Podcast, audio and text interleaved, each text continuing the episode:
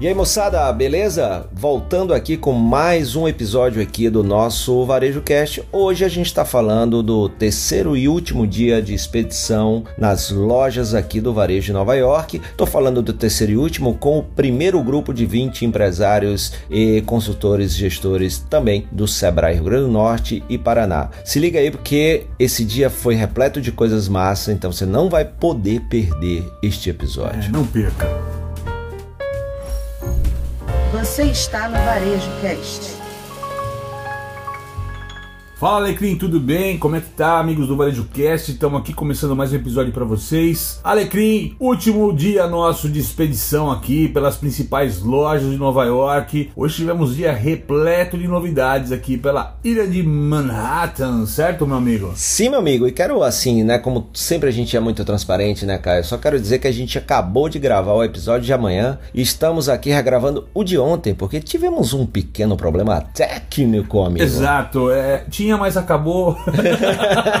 Tava pronto, mas não terminou. Tava pronto, mas não terminou. Questões aqui de tecnologia. É. Mas a gente tá aqui para fazer um overview para você de como foi o último dia das nossas expedições aqui pelas lojas, né? Exatamente. Tivemos um problema técnico. Vamos regravar para vocês não perderem esse conteúdo. Por isso que talvez esse episódio que era para ser ontem vai ser hoje. Então talvez tenhamos dois amanhã. Não sei porque isso vai depender muito do nosso editor, seu Ianis. Mil desculpas, meu amigo. Mas a tecnologia foi além das minhas capacidades solucionáticas. É, todo mundo vai lá no comentário e fala: Yannis, acelera. Cara, sexta-feira começou uma loja muito bacana que você gosta muito, né, Caio? Harry Potter. Eu acho que eu gosto não só pelo personagem. Confesso pra você, não é nem o personagem meu favorito. Não sou assim, não sou um assíduo fã do Harry Potter, mas acho que é a loja com L maiúsculo, vamos dizer assim, né? É porque tem Quando tudo se que fala, principalmente de experiência, né, Caio? Exatamente, porque acho que tem tudo que tem. Tem produto, tem storytelling, tem entretenimento, tem gamificação, tem pessoal bem treinado, tem pessoal brincando com todo mundo o tempo todo. Então, assim, a loja é um teatro, né? A loja, a peça é o Harry Potter ali na história, mas a magia é desde a hora que você entra na loja e depois em cada detalhe da loja. E você olhar lá o corrimão, que cada corrimão lá é, tem uma varinha desenhada em cada pedacinho no corrimão, além de todos os detalhes do filme. Uma coisa que me chama demais atenção, tirando o que rapidamente percebe, né? Tem uma gamificação, né? Pegando essa molecada de nova geração de celulares e tudo mais, que acho que são 12 ou 15 réplicas, né? Ou props que eles falam que são produtos que foram utilizados durante o filme, a varinha do Harry Potter, por exemplo, que estão espalhados pela loja. E essa é uma gamificação que a pessoa tem que ir lá buscar, escanear os QR Codes e a partir daquilo ter um prêmio e tudo mais. Isso ajuda a criar um engajamento com essa galera da, no, da de nova geração, né? E além disso, né, o pessoal hiper treinado e dentro do conceito, embora seja uma loja né, global que atende turistas do mundo inteiro. Né? Existe um conceito que a gente usa também na nossa questão de local, né, de local, que é lojas orientadas a comunidades, afinidades e localização. Aqui no caso, a história de comunidade e afinidade é muito forte, porque o consumidor que é fã de Harry Potter, que entra na loja, encontra um atendente que é extremamente preparado, conhece o livro, que até brincou, né? E talvez o manual de treinamento são todos os livros da saga, né? Toma aqui, 10 livros para você. E, e, os filmes e spin-offs também. E, é, porque é treinamento em vídeo, né? Assiste é. os filmes. Sensacional, cara. Aí é, tem toda essa experiência na, na loja do Harry Potter, a turma a, adorou, é aquela questão de conseguir envolver uma loja em toda a experiência que envolve a magia dos seus personagens. Eu acho, eu tô contigo, acho que eles fazem isso muito bem. Dá aquela sensação de que você tá na, na Universal, na Disney, lá na, em Orlando, na Flórida, né? E aí, Caio, a gente saiu de lá, a gente tava ali perto da Union Square. Próximo ao Sorro. Próximo ao Sorro, então a gente deu uma, uma descida e fomos lá na na The Real Real. Na verdade, antes disso, a gente foi na Super World. Verdade. Verdade. Ah, e sem antes lembrar que a gente, no meio termo do Harry Potter, fomos tomar um cafezinho no Ralph's Coffee. É. O que é o Ralph's Coffee, Alecrim? Cara, é um café da Ralph Lauren que né, já faz um tempinho mesmo que existe e que começou dentro da loja da Ralph Lauren, né, em, em Manhattan. E aí, a partir daí, a gente começou a ver, né? Eu não tinha visto isso em 2021 E a gente começou a ver vários, né? Na Quinta Avenida, por exemplo, não tem a loja, tem um caminhãozinho, né, estilizado Exato. com a marca, muito bacana. Ursinho lá no volante e tal e tudo mais. E, e- então que olha que interessante, né? Eles abrem uma loja é, de luxo, lá dentro tem um café, esse café faz sucesso e vira um negócio com vida própria, né? Não, e vende garrafa, vende caneca e tal. Modelo Starbucks, mas é uma Starbucks com dois degrauzinhos pra cima, vamos dizer assim, né? Só dois? É, o dois porque acho que o café é acessível de qualquer forma. Sim, acho que não tem a, sim, a sim. questão muito fora dessa história, mas você leva um café de grife. Agora, ao mesmo tempo que a gente tem uma Nespresso nesse mercado, mas por que não você ter uma marca como uma Lely Blanc, por exemplo, né? Por exemplo, um café da Lely Blanc, um café de uma outra marca de luxo que a gente tem no país, né? Sim. Então isso permite que se crie produtos, e isso acho que é sempre mostrando a ideia de que toda marca pode crescer além dos seus limites atuais, né? Além Perfeito. daquilo que ela se propôs a fazer no início da sua jornada, seja moda, por exemplo, no caso da Ralph Lauren, cresceu para um lifestyle que consegue ir para o café. É isso né? aí. Então, assim, isso é muito bacana e criou um modelo super bacana. E assim, é um café gostoso, um ambiente Gostoso, gostoso. sim, sim. E não é nada do luxuoso, né? É um negócio meio resgate, meio Sim. anos 50. E, e se eu não me é engano, viu. Caio, em termos de valores, inclusive, o valor do café eu acho que é mais baixo do que da Starbucks. Se eu não Então, me engano. e É, é o luxo acessível, né? Isso, E é uma questão muito bacana. Então, ah, mas é com isso que eles ficam ricos? É óbvio que não. Não. Mas é uma extensão do marketing da marca, uma extensão da marca. E, e- é e faz, né, Caio, a, a marca chegar a mais gente. E isso pode atrair consumidores que tenham uma afinidade ali com aquela marca no café e depois descubram a, a loja. Só para ter uma ideia, na outra missão que eu faço, que é da Disney, a gente visita muito a Harley Davidson. Uhum. E é, o gerente lá, o José, estava falando na última visita que o, o produto de entrada para quem entra na comunidade Harley Davidson é uma camisa ou boné ali de 17 a 22 O dólares. cara que começou a camisa. Nem, nem sempre o cara que comprou a camisa vai comprar uma moto, mas provavelmente o cara que comprou a moto começou comprando a camisa. E aí isso pode virar o café para Ralph Lauren, né, cara? Exato. Então fala aí da Super World. A Superworld é uma marca, é um spin-off da Aritzia. A Aritzia é uma marca que está bem presente aqui nos Estados Unidos, principalmente em Nova York, aqui está crescendo rapidamente, tá? É uma invasão canadense, meu Ah, amigo. eu acho que a gente pode deixar isso para um episódio especial Isso. do Varejo Cast nessa história. Quem sabe uma missão, uma expedição Toronto chegando Toronto, por aí. né? Toronto, Toronto estaremos lá. Mas assim, acho que o grande fato é que é, é, o- surpreendeu a loja, porque o pessoal começou a falar sobre ela, sobre o VM dela. Uma loja extremamente básica, limpa. Como Com- ela vende um tipo único de produto tá? Como ela vende um único produ- produto, que é aquelas puff jackets, aquelas jaquetas, parecem almofadadas, que também se usa Fofinhas, bastante no fofinhas. Brasil, né? Parece um- uma jaqueta de paraquedas, vamos dizer assim. Isso eles usaram no teto, um grande inflável que pega pelo teto, como se fosse um, sei lá, um boneco de posto gigantesco, tomando a loja, tomando o teto da loja. E é um VM super barato, super bacana de fazer, é super bacana e, fica, e dá um impacto muito grande na loja, né? Uma loja bacana para o pessoal conhecer esse tema de monoproduto. Acho que o que chamou mais atenção da nossa galera que estava visitando é que é uma loja que só funciona no inverno, né? Cara, isso foi. chamou bastante atenção mesmo. É, eu não sei se paga se não paga conta, como funciona e tal, mas isso chama atenção. Ok, saímos da Super World e aí sim fomos para The Real Real. O que Isso. encontramos na The Real Real, mestre Alecrim? Bom, The Real Real. Como é? Fala aí de novo, cara. E aí, mestre Alecrim, o que encontramos Não, não, fala aí The Real Real. The Real Real. De novo. The Real Real. Mais rápido. The Real Real. Pronto, você tá falando melhor do que eu numa vez só devagar. Real lá. Real Real. Vambora. A gente foi na The Real. Eu já pensei que a gente ia encomendar um corte. Pô, isso virou uma piada.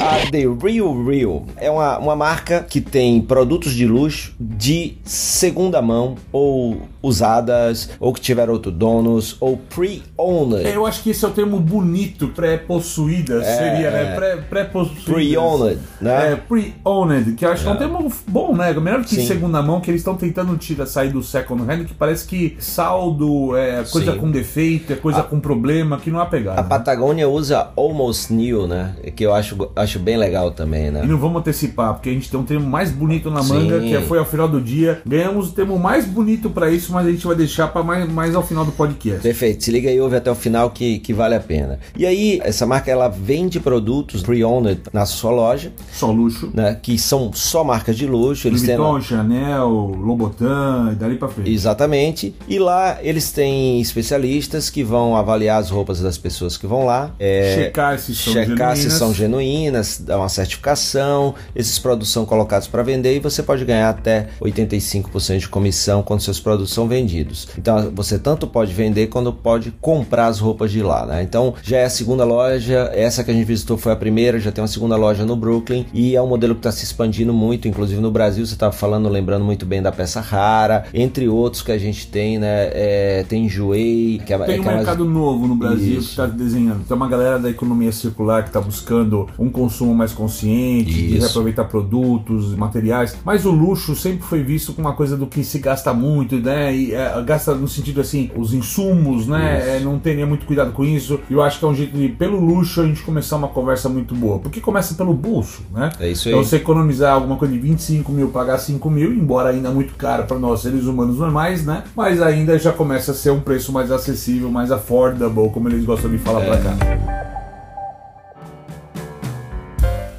E aí a gente saiu da, lá de baixo, né? Da The Real. Real, falar devagar pra. Do Real Real. E aí a gente. Aliás, Alecrim, como é que chama o café na loja da The Real Real? Café, café. É café, café, exatamente. Sim. E pior que é verdade, pessoal. E aí subimos, fomos ali pra região da Quinta Avenida, ali próximo, próximo da, da Apple. Um E- tour quase turístico ali nessa, nessa Isso, questão, né? e fizemos um safari, também conhecido como walking tours, ou seja, uma caminhada vendo quais são, o que, que as lojas têm, entrando em algumas. E aí foi aí, né, que você comentou quando a gente estava gravando o episódio de amanhã, então você vai ouvir amanhã, mas, Mas vai tá ouvir hoje também. também. Yaoi Kusama, tá todo mundo falando do animatronic. Eu duvido que o pessoal saberia dizer quem era Yaoi Kusama antes da vitrine, meu amigo. É verdade, é verdade. e aí isso lembra também, né, o que a gente vem falando sobre a questão da volta ao básico, que, por exemplo, trabalhar bem uma vitrina, né, nossa querida amiga Julemi Machado da VMSP faz isso como poucas pessoas que a gente conhece, e trabalhar as vitrinas é muito importante. Então, na verdade, é um elemento, um animatronic que parece um ser humano fazendo alguns movimentos ali é, pré-programados É a grande atração da Quinta Avenida nesse momento. nesse né? momento. Então é aquele lance que nosso amigo Edmund Sayane sempre fala, né? Fazer o passante ali virar olhante, né? Exato. E o, olha- o olhante virar entrante, o entrante virar comprante. Mas tudo começa ali no, no grande aspirador de gente que pode e Cara, deveria eu adoro ser. esse termo, que vitrine tem que ser aspirador, de, gente. Exatamente. Aí a gente saiu de lá, né? Da, da Louis Vuitton. Louis Vuitton e depois fomos a Lego.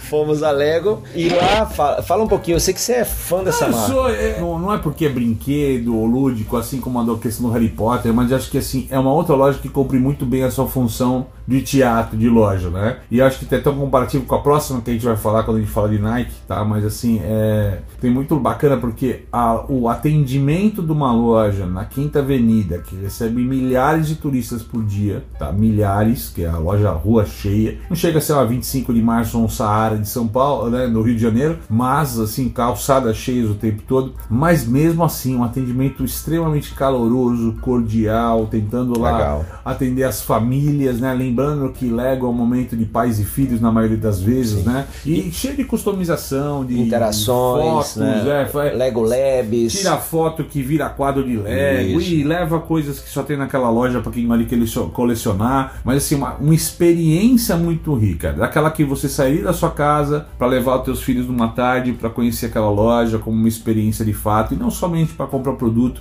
Que eu acho que é, o- esse é o grande papel de uma loja hoje. Por que, que o teu consumidor levantaria o popô da cadeira para ir até a tua loja? E, e o legal, né, Caio, é como essa marca conseguiu evoluir com o tempo, né? E, e não ficar para trás, porque Lego é uma marca antiga. É mais compravam do que nós, meu. amigo. assim. e a gente via na loja tanto pessoas mais de mais idade, como jovens, como crianças. Adultos colecionadores como Isso. crianças que estão no primeiro brinquedo Lego Perfeito. duplo lá, começando a brincar com o Lego com os bloquinhos, né? E, e esse é exatamente o, o desafio do que se chama aqui, né, de The Legacy Brands, né, que são a- as marcas que têm aí uma longevidade de continuar vivendo, né?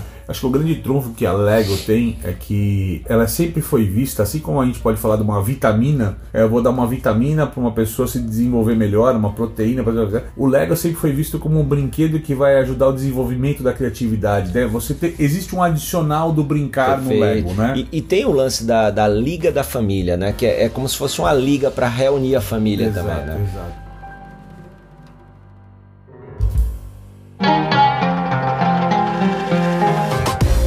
E aí você já falou, né, Caio? A gente saiu de lá. Rua, fomos ali na Nike da Quinta Avenida, que, como você já fala sempre, não é uma loja nova, né? O House of Innovation, mas é a casa da inovação da Nike. E o que é que tinha de inovação esse ano lá, Caio? Uma das coisas mais está chamando a atenção, né? Uma loja assim, na verdade ela tem inovação em todos os cantos, né? O atendimento no último piso extremamente personalizado, as baias lá de personalização de tênis ou de roupas, né? Que tem você colocar adesivos e tudo mais. Mas assim, é no chão, bem no térreo, quando o pessoal chega na loja, nós estamos fomos impactados, isso é uma transformação deste ano, por uma quadra que conforme a pessoa vai jogando, a quadra inteira pisca, brilha, corre, ele tem que chegar, bater a bola e tá num lugar que, que é indicado pela, pela quadra, como se fosse uma partida com um robô ali, a quadra inteira torcendo a favor dele. Então tem toda uma gamificação fantástica nisso. Ah, não entendeu o que a gente tá falando? Vai nas redes sociais, olha as fotos dos vídeos que eu e o Alex estão postando lá para vocês, para ilustrar o podcast aqui nessa conversa tá? É, é isso aí. E aí eu vou pular para nossa última ah, visita. E é só um ponto, que eu acho que é o contraponto. Mas, né? mais um ponto, o legal era que fosse três pontos. Você tava falando de basquete. É, puxa vida, veio ah. essa, cara. Eu, eu não percebi que ia fazer. não, eu, senão eu tinha dado um toco em você.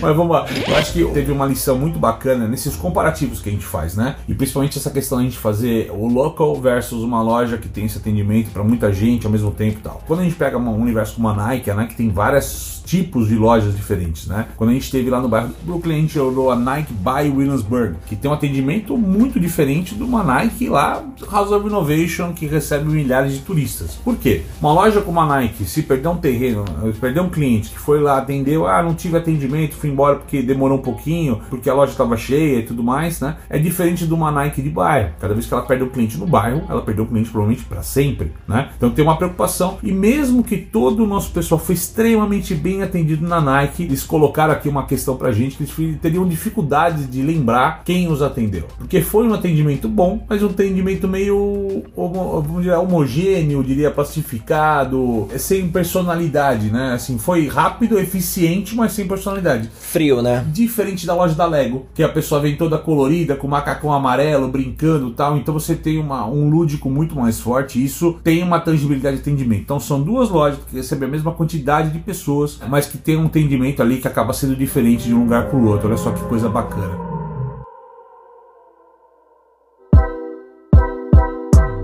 Saímos de lá e fomos para onde, meu mestre? Última visita do dia, fechamos com chave de ouro, né, cara? É, foi legal porque o dia de ontem, né, o segundo dia, a gente fechou com chave de ouro na House of Showfields com o CEO Tall recebendo a gente e a gente teve a grande acolhida, uma aula de o que é um negócio que faz bem para o mundo, que é a Neighborhood Goods. O Exato. Jason nos recebeu assim com aquela energia maravilhosa e explicou um modelo de negócio que parece muito com a Showfields, com um marketplace físico, com essa questão de dar oportunidades a marcas, democratizar o varejo, mas no caso da Showfields, no caso da Neighborhood Goods, tem um que diferente, né, Caio? Exato. Eles fazem curadoria, tá? Eu acho que tem algumas coisas diferentes quando a gente compara o modelo da House of Showfields com a Neighborhood Goods, né? A primeira é a questão da loja mutante, né? Eu acho que a Neighborhood Goods ela, ela é muito mais mutante do que a House of Showfields nesse sentido. Sim. Que ainda pensa em espaços, né? E a Neighborhood Goods produtos não, ela pensa em trazer os produtos no meio das coisas. Então você vai ter uma mesa com vários produtos de várias empresas, mas a curadoria deles é qualquer marca que eles decidam que entra para a empresa, né? Passando pela curadoria deles. Tem um critério principal, né, Caio? Tem que ter alguma coisa ligada de fato à sustentabilidade se não tem nada linkado com sustentabilidade, ou dentro de uma prática de ESG, para não é, falar só, isso, só sustentabilidade, mas algo de impacto positivo no mundo, né? Exatamente, ela não pode entrar. Então, uma marca que trabalha de maneira tradicional não entraria numa neighborhood goods, tá? Então, tem uma seleção muito criteriosa em cima disso, né? E que acaba abraçando marcas globais, né? Ele falou lá de marcas que estão da Inglaterra, marcas que estão da, da África lá presentes no meio da loja. E o pessoal, uau, que legal. Então, o pessoal que é turista, que vai, eles estão no Chelsea Market, que é um lugar de turista também, tá? E eles eles acabam realmente tendo uma coisa de se sentir em casa, né? Isso é super bacana. Aliás, Alecrim, eu queria destacar um ponto muito importante que a gente está vendo nesses dias de visita, né? Já que a gente está fechando aqui nesse, nesse episódio do podcast, primeiro tour que nós fizemos nesses três dias de visita técnicas, né? Mesmo na House of Showfields, que a gente foi recebido lá pelo Toll, muito bem recebidos pelo presidente da empresa do Toll, ou como a, quando a gente foi recebido na Neighborhood Goods pelo Jason, né? E foram embaixadores da marca souberam passar os valores, souberam apresentar, estavam destacados com esse papel. Isso é algo que no Brasil é muito raro de se ver, né? Isso. Tem um, um ponto, Caio, que você falou lá no início do episódio que eu não posso deixar você esquecer. Quando a gente estava falando ali do pre-owned, aí você falou assim: olha, tem um termo que a gente aprendeu e foi exatamente na Neighborhood Goods. Mas lá eu, eles... sou, eu sou tão legal que eu vou deixar você falar esse termo, cara. É porque até quem se arrepiou foi eu foi lá você. na hora, né? Eu vou deixar você falar esse termo. Não vai não, não, não vai precisar nem jogar bola para mim. Pode falar. Cara, como é que o pre-owned, né, ou seja, o, o, o, pertencido a alguém, foi nomeado na Neighborhood Goods, cara? Foi nomeado como pre-loved pré-amado, pessoal. É... Pré-amado, olha que coisa É um legal. produto que já foi amado por outra pessoa, por um antigo dono. E né? onde, onde, ele coloca essa questão do pre-loved? Cara, é uma categoria especial de produtos, Isso, né? é uma categoria de, de bolsas e acessórios. De luxo. De luxo, que é aqui de Nova York, que tem dois pontos de venda únicos aqui em Nova York. Seria deles... similar a The Real Real, certo? Isso. Um modelo é, similar. Mas só é o único espaço da Neighborhood Goods neste momento que tem produtos pre-loved. Pre Todos os os outros são produtos recentes. Zero Love por enquanto. É, Zero Love.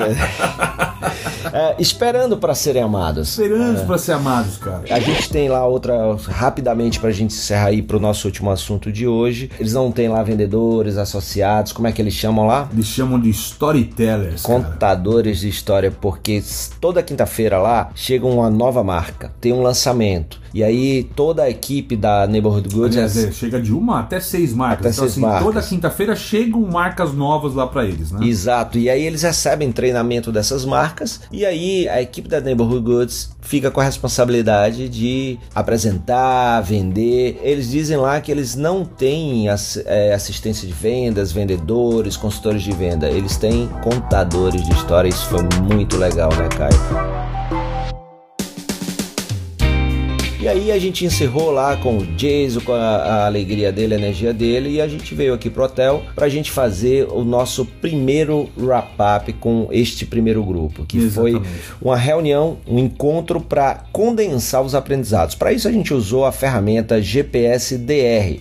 Nossa reunião. O que é um GPS DR? Primeira parte é a calibragem do negócio. Não trabalhamos mais com mapas, com planejamento de 5, 10 anos, mas com planos de ação para períodos curtos, 3, 6 meses, e para isso a equipe, a liderança do negócio precisa estar calibrando o GPS, ou seja, para onde eu vou apontar o meu tempo, os meus investimentos e a minha energia, né, cara? E como o mundo está mudando muito rápido, a gente precisa estar sempre calibrando esse GPS, que quer dizer gente, processos e sistemas barra tecnologia, ou seja, aquele básico que você precisa ter para poder sustentar a evolução do seu negócio. Três pilares principais aí de apoio para tua empresa poder crescer, né? Exatamente. O D e o IR a gente incluiu depois, que pode ser discutir a relação, né?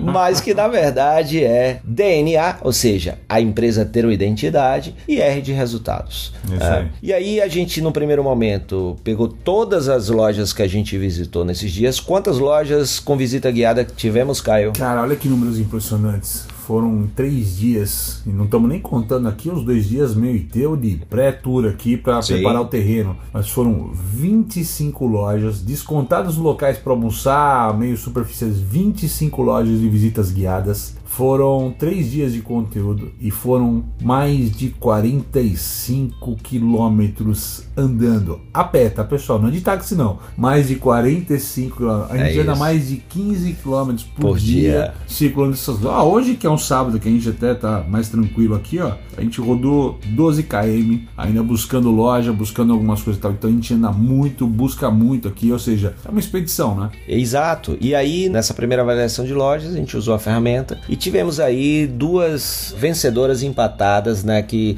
gabaritaram o GPS. Rufem os tambores para você que nos escuta. Ah, estamos falando de House of Showfields e Harry Potter, exatamente. Para o nosso pessoal, essas duas empresas atingiram como poucas a questão do GPS, tá? Mas não foram as únicas, não. Quem mais se destacou além do Harry Potter e House of Showfields pra gente, Fred? No GPS? Isso. Boa pergunta, Caio Camargo. ha Ou seja, a Fred acaba de esquecer Não. nesse momento, mas a gente tá falando. Mas eu lembro agora. Você, você não pode falar que você esqueceu, porque dentro dessa história tá Empire Cannabis, cara. Que é... no meio dessa história, Empire Cannabis, exatamente, e a própria Neighborhood Goods também se destacou nessa história. E aí a Muito gente bom. ainda teve um outro momento, que é o momento assim é, das empresas que se destacaram em outra categoria, que elas não têm a tecnologia como o seu destaque, mas tem as pessoas, ou seja, a gente, e tem os processos. E aí Perfeito. a gente tem aí no grande destaque a gente teve a Neighborhood Goods, a gente teve a House of Showfields, a gente teve a Patagônia. A House já tinha ganhado lá. Foi a Patagônia, foi a Neighborhood Goods, foi a Google. Google, certo? né? Então foi f- muito bacana. Aí a gente teve um segundo e último momento quando a, a nossa turma foi se avaliar e preparar o seu plano de ação, porque com a gente, né, Caio? Não é só receber informação, é transformar a informação, a gente ajuda a traduzir essa informação e aí essas pessoas voltam pro Brasil com bagagem, mas também com ação para ser feita, Se né? você já teve na NRF alguma vez ou já conversou com alguém que já teve por aqui, né? Muita gente di- discute sobre o, o quanto intangível, o quanto longe ou distante tá o que a gente vê aqui, né? Do que a gente pode aplicar no Brasil. Ah, mas isso é lá fora, isso é outro consumidor, isso é outro universo, é outro mundo, né? E é uma coisa que a gente briga muito, por isso que a gente tem feito esses roteiros tão diferentes para esse tipo pessoal que a gente faz, para tentar buscar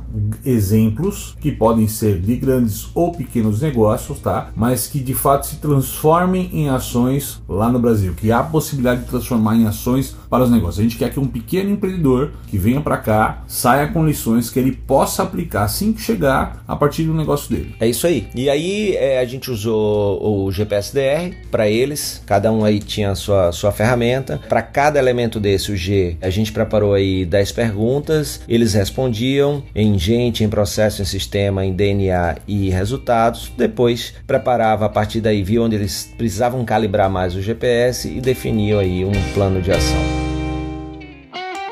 Então foi isso, foi super bacana, muita troca de ideia, muito diálogo, muito aprendizado e assim a gente encerra esse momento tão importante que é o que eu mais gosto, Caio? Que é o das visitas à loja. A Ah, gente eu vê o, o que, que realmente está funcionando na prática, o que não tá, o que, que é, é retórica, o que, que é verdade, o que, que é storytelling, o que, que é fake telling, Acho né? que isso é o principal que você disse, cara, porque muito que a gente vê na- no palco da NRF, às vezes está sendo contado de uma maneira que a gente não enxerga na loja depois quando a gente vai visitar. Ah, aquela loja fantástica, você vai fantástico, você chega lá, uma experiência ruim, um atendimento ruim, que não chega, né? É não, isso. não, não tem nada a ver com o que foi dito. Então acho isso é muito legal pra gente ter esse contraponto. Próximo episódio aqui, né, o Fred, quem tá acompanhando a gente, né, a sequência do episódio, a gente vai estar falando pra vocês um pouquinho da nossa expectativa aqui pra NRF, né? A gente grava no sábado, esperando agora domingo, as expectativas. Fica fácil, né, falar o que vai ser o próximo episódio, desde que você já gravou antes, né? Ah, mas tava no script, tava no script, tava no script. Mas tá fácil aqui pra vocês. Então na sequência aqui, você já confere aqui, já fica aqui, já bota no play, já solta aqui, ó, bota, já escuta aqui o que a gente tá achando que vai acontecer na NRF, o que, que vai ser dito. E aí a gente vai ver o que vai acontecer né, ao longo desses três dias. É isso, valeu e até amanhã com mais um episódio do Varejo Cast. Até a próxima. Você ouviu o Varejo Cast?